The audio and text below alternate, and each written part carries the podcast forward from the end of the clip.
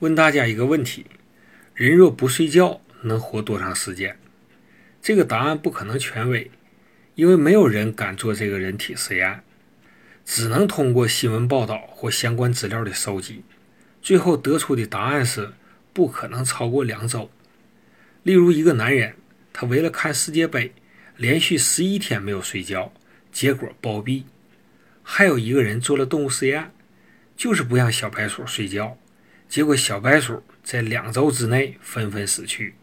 可见，睡眠是性命攸关的大事儿，失眠更当积极治疗。